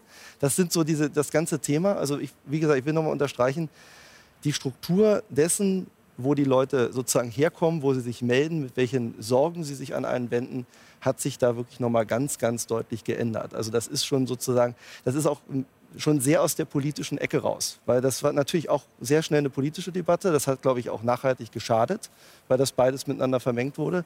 Aber jetzt geht es einfach ums Eingemachte. Dass die Leute sagen, ich brauche mal irgendwen, am besten einen Juristen, der mir Orientierung gibt. Und ich muss dann aber auch sagen, äh, Leute, wenn hier alle vier Tage sich alle Verordnungen ändern, muss ich ehrlich auch mal gucken. Also das ist eben so, das ist das ganz, ganz große Problem, was wir momentan haben. Die äh, Umfragen beziehen sich ja speziell auch auf Deutschland, Herr Bartens. Da haben wir gesehen, das gesunkene Vertrauen in, in Politik, aber auch ganz stark in die Medien. Äh, kam ja, fühlen Sie sich angesprochen? Nö. Also ich meine, Medien ist ein so breites Bild von der Bildzeitung bis zur Süddeutschen Zeitung, um mal zwei Extreme zu nehmen. Bei der einen arbeite ich, bei der anderen nicht. Ähm, dass Journalisten nicht den besten Ruf haben, das wusste ich, als ich mich sozusagen vom Arztberuf dazu entschieden habe. Mit der Politik, das kann ich verstehen, aber ich glaube, da war auch noch nie so wirklich so richtig großes Vertrauen da. Ich finde es auch, also einerseits glaube ich, es macht ja keiner wirklich mit Absicht und ich verstehe natürlich genau die, die da existenziell zu leiden haben, weil ihre Jobbasis wegbricht. Das ist furchtbar. Aber es ist natürlich ein extrem dynamisches Geschehen, wo sich extrem viel verändert hat in allen zwei Jahren, was uns allen auf die Nerven geht, wo uns allen die Möhre weggenommen ist. Finde ich schönes Bild. Und jetzt das mit der Impfpflicht, das finde ich nochmal so als Beispiel für wirklich auch schlecht kommuniziert und schlecht umgesetzt. Die juristischen Tricks und Details, die sind wahrscheinlich sehr tricky, das glaube ich sofort. Aber erst hieß es natürlich, sie kommt nie. Dann haben fast alle gesagt, sie kommt doch. Dann hieß es jetzt, die einrichtungsbezogene kommt vorweg und dann die richtige. Und jetzt habe ich das Gefühl, das spielen alle so so auf Zeit und warten, dass es Sommer wird und keiner mehr drüber redet, weil dann die Zahlen wieder runter sind und dann ist hoffentlich der Spuk vorbei oder beherrschbar oder wir stehen im Herbst vor demselben Problem. Wenn es nach Ihnen ginge, würde es jetzt mit 15. März nicht nur eine einrichtungsbezogene, sondern schon eine allgemeine Impfpflicht geben? Ja, weil ich glaube, dass unter den Impfgegnern und das ist ähm, oder unter den bisher noch nicht geimpften ist, glaube ich, wirklich nur ein ganz kleiner harter Kern von vielleicht 5 Prozent sagen, Psychologen sagen Schätzungen, ähm, die wirklich massiv dagegen sind und die sich nie überzeugen lassen und die auch die Strafen, Unterschied zwischen Pflicht und Zwang ist ja, glaube ich, Pflicht ist, man zahlt eine Strafe, man wird aber jetzt nicht von der Polizei hergezerrt und kriegt die Spritze. Ähm, die anderen sind häufig so, naja gut, wenn es denn sein muss, dann mache ich oder sogar eine gewisse psychologische Erleichterung. Äh, dass man vor sich sagen kann, naja, ich bin ja eigentlich nicht dafür, aber dann mache ich es halt. Und damit könnte man noch die, einen erheblichen Anteil kriegen. Und das ist letzter Satz der Unterschied zu Dänemark. Die haben 96 Prozent der über 60-Jährigen, da sind wir wieder bei der Altersabhängigkeit des Risikos, die natürlich gegeben ist. Die haben 96 Prozent der über 60-Jährigen schon geimpft. Deswegen können, sie, deswegen können, sie, lockern. Die haben mehr Vertrauen in den Staat. Die Skandinavier geben sowieso haben eine ganz der viel mehr Daten Zahlen, in den Staat. Die vorher angesprochen und in haben, Deutschland Infektionszahlen in Deutschland ist das so nur bei etwas sind. über 80 Prozent der Anteil der über 60-Jährigen, die geimpft sind. Und diese drei, knapp drei Millionen, zweieinhalb Millionen in Deutschland, die gilt es eben auch noch mal besonders stärker aber Herr Kollege Bartens, Entschuldigung, die haben eine der höchsten Zahlen derzeit, eine der höchsten Infektionszahlen, ja. obwohl sie so eine hohe Durchimpfungsrate haben. Also jetzt hier zu behaupten, dass das ein Schutz vor Infektion ist, das ist einfach Nein, absurd. es ist ein ja? Schutz vor schweren Verläufen. Stopp. Die, die Frage, die Frage mit, dem Trans mit dem Transmissionsschutz der Impfung, die, die machen wir jetzt nicht, ja. weil wir haben schon dreimal festgestellt, Was? Sie sind da unterschiedlicher Ansicht. Das Aber wir können nichts. natürlich trotzdem sagen, Nein, wir sind auf dem Übergang von der fragen. Pandemie zur Endemie, da sind die uns einfach einen Monat oder zwei Monate voraus. Deswegen können die lockern genau. und das ist gut so. Das Vertrauensthema ja. möchte ich nicht auslassen, ja. weil das ist ja auch Ihr Thema. Ist das jetzt, innerparteilich haben wir das, glaube ich, irgendwie besprochen, ist das für Sie auch ein Vertrauensthema gegenüber Medien? Ähm, ja, schon. Also ich, ich finde schon, dass Medien sehr undifferenziert berichten und zwar schon sehr lange. Ähm, mein Mann und ich haben bereits im April 2020 ein Standard abbestellt weil wir es nicht mehr ausgehalten haben, diese einseitige Berichterstattung. Und äh, viele Freunde von uns haben auch andere Zeitungen, zum Beispiel Falter oder E-Standard, abbestellt, weil sie das nicht gepackt haben, wie undifferenziert berichtet worden ist. Und das ist ein riesengroßes Problem. Und da will ich jetzt Ihnen nur ein Bild mitgeben. Also das, das habe ich eh von einer Kollegin aus unserer ähm, Initiative, also diesen Galliern, wie wir uns intern nennen, die hat die hat das Bild gesagt, naja, stellen wir uns vor, es wäre jetzt nur immer, wir hätten jetzt nur immer die schwarz-blaue Regierung und eine blaue Gesundheitsministerin. Das war ja die Hartinger Klein, wenn Sie sich erinnern können. Und die hätte solche Maßnahmen gesetzt die letzten zwei Jahre. Die Medien wären kritisch geblieben. Die Medien wären nur die vierte Macht im Staat geblieben. Aber jetzt, die letzten zwei Jahre, sind sie zum Verlautbarungsorgan der Regierung geworden. Das heißt, es geht dann, denken Sie, den Medien eher sozusagen um politische Zuordnungen und weniger um die Sache? Oder? Ja, wer zahlt die Inserate? Wo kehre ich dazu quasi? Wie position, positioniere ich mich? Zahlen ist natürlich bei, bei, Vertrauen und Medien immer eine schwierige Sache. Es ist diese Woche berichtet worden, dass zum Beispiel der Influencer, ich glaube, man nennt es so, äh, Eckhard von Hirschhausen, Beiträge in Millionenhöhe kassiert hat. Äh, ich glaube, wir sehen ihn auch im Bild damit er sich für eine Impfkampagne einsetzt. Also Hirschhausen, aber andere auch, wurden von der, von der Bundesregierung, von anderen Institutionen, Hirschhausen, glaube ich, im konkreten Fall von der Gates Stiftung, wenn man dann weiß, dass Leute, die sozusagen im medialen Umfeld haben, deswegen Reichweite haben, ähm, für das, was sie sozusagen öffentlich äh, machen und sozusagen Aufklärung betreiben, eigentlich ähm, bezahlt werden von öffentlichen und privaten Institutionen, Ähm, ich meine, Sie machen Ihren privaten YouTube-Kanal. Ich verlasse mich immer darauf und möchte mich darauf verlassen, dass Sie das als Aufklärung machen. Der Herr Hirschhausen hat eine Agentur für öffentliche Medizinaufklärung gekündigt und jetzt wissen wir, er hat dafür 1,2 Millionen äh, von der Gates-Stiftung bekommen, damit er sozusagen positiv über die Impfung spricht. Das ist ja schon ein Vertrauensproblem, oder? Mhm. Ich kann jetzt nicht über andere sprechen, ich kann nur der über Spiegel zum Beispiel hat äh, aus, diesen, aus, diesen, aus, aus diesen Quellen auch sozusagen Geld erhalten. Und der, der Grund und der Zweck ist immer, dass diese Institutionen, einzelne Influencer-Medien ja. sich auf eine gewisse Weise äußern. Die Gates-Stiftung zahlt 300 Millionen an Medien. Ja? Also, also das muss man schon mal sagen. Gott sei Dank haben Sie das Wort zusätzliches Geld. Genommen. Ich bezweifle sehr, weil das ist das wichtigste Fund von großen unabhängigen Zeitungen, dass sie unabhängig sind. Ich bezweifle sehr, dass unsere Zeitung, äh, das bezweifle ich, das schließe ich aus, dass unsere Zeitung, die Süddeutsche Zeitung, Gelder bekommt für eine wie auch immer geartete Berichterstattung. Das verträgt sich nicht mit freiem, unabhängigen Journalismus.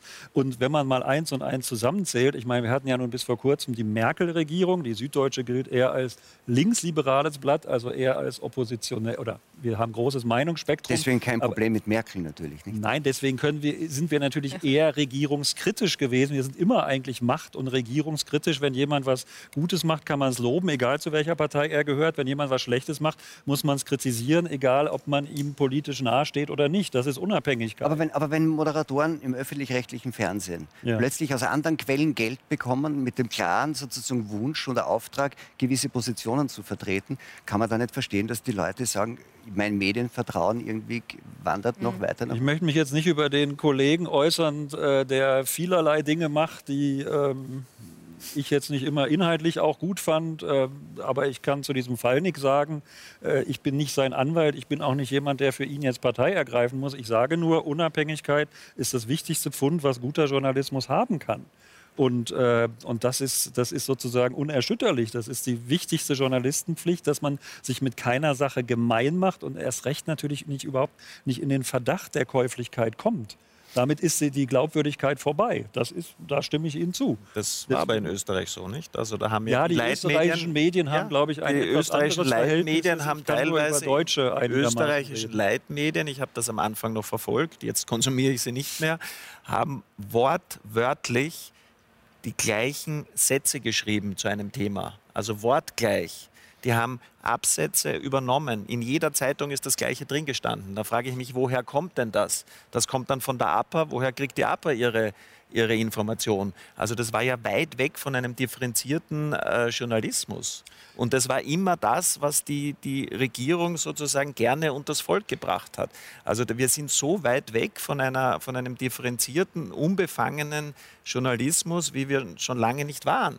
Aber ja? ich weiß nicht, ob Sie und damals Florian Schröders, der Kabarettist, der Auftritt bei dieser Querdenker-Demo in Stuttgart, das miterlebt haben hat, da hat er ja, das war glaube ich im August äh, 2020 schon, da hat er gesprochen, weil die dachten, er sei auf ihrer Seite und hat dann eine ganze Menge kritische Dinge gesagt über das Robert-Koch-Institut, über die Bundesregierung, über verschiedene andere politische Akteure und hat dann gesagt, ja, und woher, woher ist das? Das ist aus dem Spiegel, aus der Süddeutschen Zeitung, aus der Zeit, was weiß ich, hat ein paar große Medien in Deutschland genannt.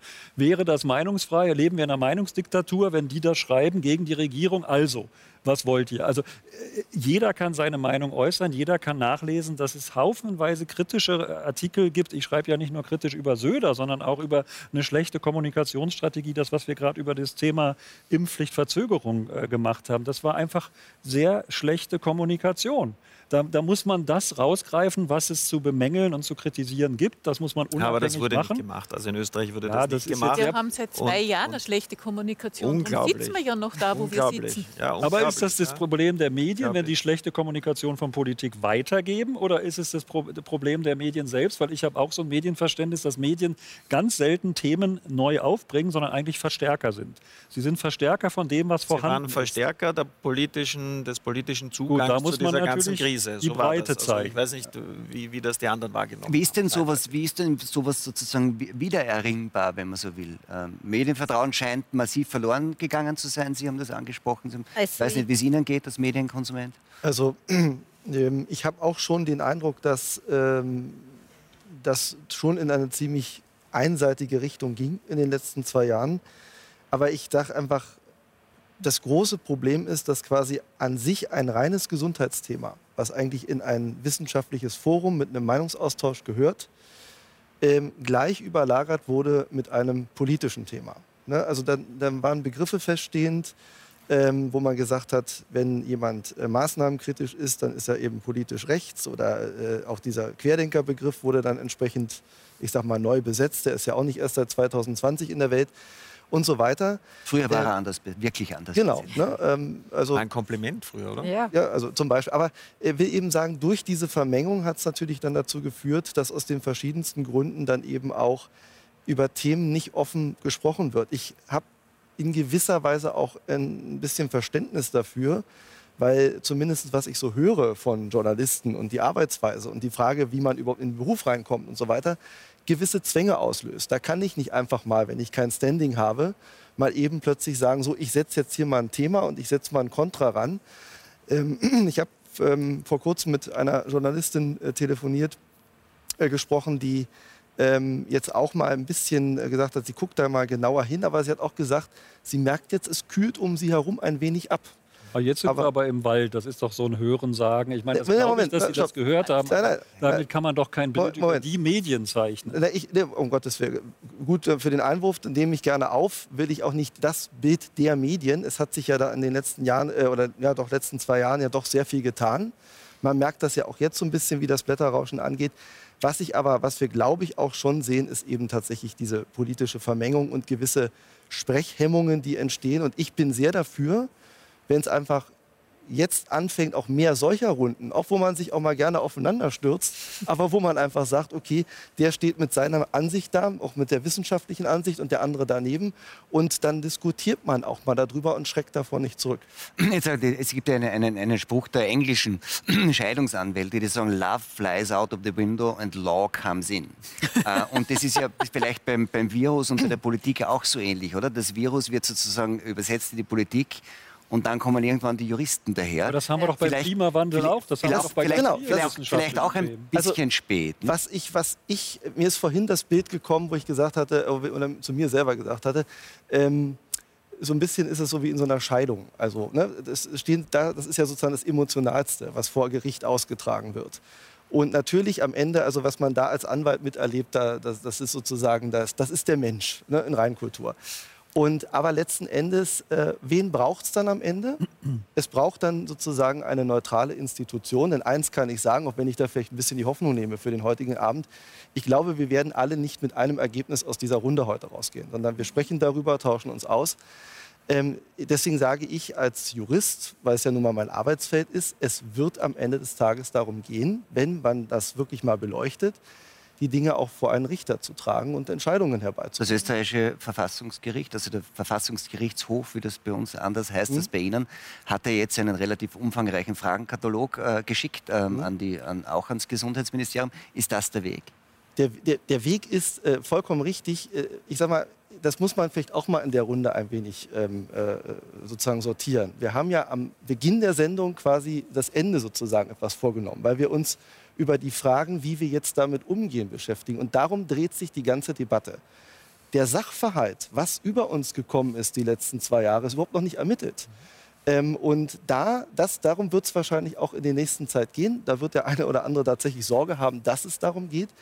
Und äh, ich meine, ich könnte Sie beide wunderbar sich vorstellen, wenn wir einen schönen Amtshaftungsprozess oder, oder einen Arzthaftungsprozess führen. Sie sind Gutachter, Sie sind Gutachter, dann weiß ich schon, was im Gerichtssaal los ist. Ne, aber am Ende des Tages entscheiden nicht Sie oder Sie dann sozusagen die Frage, sondern es kommt dann die Institution, auf die wir uns eigentlich alle mal verlassen müssen. Dazu kann ich auch nur ermutigen, dass tatsächlich dann am Ende Richterinnen und Richter sagen, okay, das ist dann tatsächlich das Ergebnis. Weil wir werden es im Zweifel nicht auf der Straße finden, wir werden es nicht hier finden, sondern die Frage, wie der Sachverhalt erstmal aussieht, zum Beispiel die Gefahrenermittlung, das ist schon mal das allererste, das will ich noch mal hier sagen. Wegen der Angemessenheit der Maßnahmen. Ich, genau, ich höre immer Verhältnismäßigkeit. Ich ja? höre immer Verhältnismäßigkeit der Impfpflicht. Ähm, aber wenn wir mal das ganz in, einer klassischen, in einem klassischen juristischen Gutachten strukturieren, und dazu sind wir Juristen ja ausgebildet, dann muss ich mir erstmal oben die Frage stellen, wo ist die Gefahr? Wie wird die definiert? Weil bei Impfpflicht bei Fragen von Lockdowns und so weiter reden wir die ganze Zeit über Gefahrenabwehrrecht. Mhm. Im engeren Sinne, Infektionsschutzrecht ist ja Gefahrenabwehrrecht. Also muss ich immer oben, immer mich wieder daran erinnern, wie ist die Gefahr. Ich kann jetzt von hier aus nicht bewerten, was Omikron ist, ob das äh, wie gefährlich oder ungefährlich. Das muss dann eben sozusagen in einer wissenschaftlichen Debatte tatsächlich zusammengetragen werden. Das gehört aber dazu. Würden wir diese Frage jetzt vor ein Gericht tragen, müsste es dazu gehören, dass wir sagen, hier sind die Studien, da sind die Studien und da muss man das gutachterlich bewerten, was passt. Was ich tatsächlich kritisiere, ist dann zu sagen, äh, wenn man sagt, okay, das ist der Stand der Wissenschaft. Den gibt's nicht. Ähm, das ist immer so eine Wertung, wo ich auch tatsächlich sagen muss, das trägt man auch so nach außen, den dazu ich tatsächlich noch sagen, als wäre Wissenschaft so eine Art Mehrheitsdebatte, also eine politische Entscheidung. Das ist ja immer irgendwo im Fluss. Und das gehört aber tatsächlich. Aber am Ende, am Ende obliegt es ja dann, Aber also Sie haben ja auch, Sie haben ja auch Das ist ein angedeutet, sehr guter Punkt gewesen. Diese Fragen, die jetzt an den Verfassungsgerichtshof gestellt werden, die hätte man vor eineinhalb Jahren stellen müssen bereits. Die hätte sich die Politik stellen müssen. Die hätten sich die, die Kolleginnen und Kollegen stellen müssen und die hätten sich die Medien stellen müssen. Das ist alles nicht passiert. Warum ist es nicht passiert? Weil uns wahnsinnige Angst und Panik gemacht wurde. Und weil Also- alle gleich gemacht wurden. Alle, alle waren in Aber wir Panik. lassen übers Gericht ja wieder über andere, jemanden anderen über uns entscheiden. Da sitzen ja auch Ja, ja. Menschen drinnen, die dann eine Entscheidung treffen. Was anderes ist ja jetzt gerade auch nicht. Aber, Ja, aber ja schon, wir, aber wir, diese wir haben, Fragen wir wären haben nun einmal, glaube ich, ja keine Anfang andere schon. Möglichkeit. Das, das, hat, der- das hat der Herr Demblin angedeutet. Wir leben sozusagen in einem Rechtsstaat. Äh, Es wurden, es wurden da sind wir uns, glaube ich, alle einig, relativ schwerwiegende Eingriffe in Grund- Ja, und Freiheitsrechte definitiv. vorgenommen. Und in einem Ohne Rechtsstaat muss dann der, der die Berücksichtigung Eingriffe der vornimmt, äh, sozusagen am Ende vor einem Ja. Gericht belegen können, dass die angemessen und zulässig waren. Sie sagen auch, es wird eine Flut von Klagen kommen. Das heißt, tatsächlich werden viele dieser Dinge, also Mhm. ihre Angemessenheit, ja überhaupt nur gerichtlich und wahrscheinlich oft auch höchstgerichtlich entschieden werden können. Und die Frage ist, das wäre immer eine Frage an Sie gewesen. Sie sagen dann immer, wir müssen uns jetzt sozusagen irgendwie, man muss Türen aufmachen, damit man dann auch wieder miteinander reden kann. Was Herr Demblin sagt, ist, wir müssen aber auch Wege finden, wie wir das, nämlich auch im, im Interesse von Geschädigten aus unterschiedlichsten Wirtschaftszweigen, wie wir das tatsächlich klären können, weil es gibt ja dann Entschädigungsansprüche und alles Mögliche, wenn das nicht angemessen war. Das heißt, das ist schön, Sie sagen als Psychologin, wir müssen uns wieder die Hand reichen. Wir müssen Naja, aber wohl also auch so- wahrscheinlich, äh, wir es müssen es auch nicht. klären wahrscheinlich. Wir müssen es definitiv klären. Also, dass wir uns nur die Hand reichen, das wird jetzt nicht mehr ausreichen. Ja? Wir brauchen Verständnis, wir brauchen Versöhnung und wir brauchen eine Struktur. Und von dem, dass wir jetzt bitte nicht böse sein, aber jetzt tun wir da seit eineinviertel Stunden ganz wild herumdiskutieren und das macht der Staat Österreich seit knapp zwei Jahren. Und da kommen wir einfach den an Eindruck, kein dass der Ziel. so viel diskutiert. Naja, äh, Sie treffen immer wieder mal Entscheidungen. Vielleicht diskutieren Sie auch ein bisschen zu wenig. Äh, Stellen eine Entscheidung in den Raum, überdenken Sie dann, nehmen Sie weg, nehmen sich dadurch selber das ganze Vertrauen weg. Und da müssen wir aufsetzen. Also ich bin jetzt niemand, der sagt, hui, jetzt müssen wir uns die Hand geben, jetzt haben wir was falsch gemacht. Nein, aber wir müssen uns schon eingestehen, wenn wir etwas falsch gemacht haben, hinter dieser Meinung stehen und irgendwie schauen, dass wir wieder zu einer Sicherheit und zu Vertrauen kommen. Ja, und wir haben heute auch immer diskutiert, dass äh, irgendwie dieser Krankheitsfaktor für die Jugend überhaupt nicht so gefährlich ist. Das stimmt nicht. Es gibt auch ganz, ganz viele junge Menschen, die massive Probleme haben, die auch verstorben sind. Das ist nicht nur der Patient ab 60 plus. Also wir dürfen die Dinge nicht zu schön sehen, wir dürfen sie auch nicht zu schwarz sehen. Und was das Aller, Allerwichtigste ist, wir brauchen die Meinungsfreiheit und darüber hinaus brauchen wir wieder einen Hausverstand.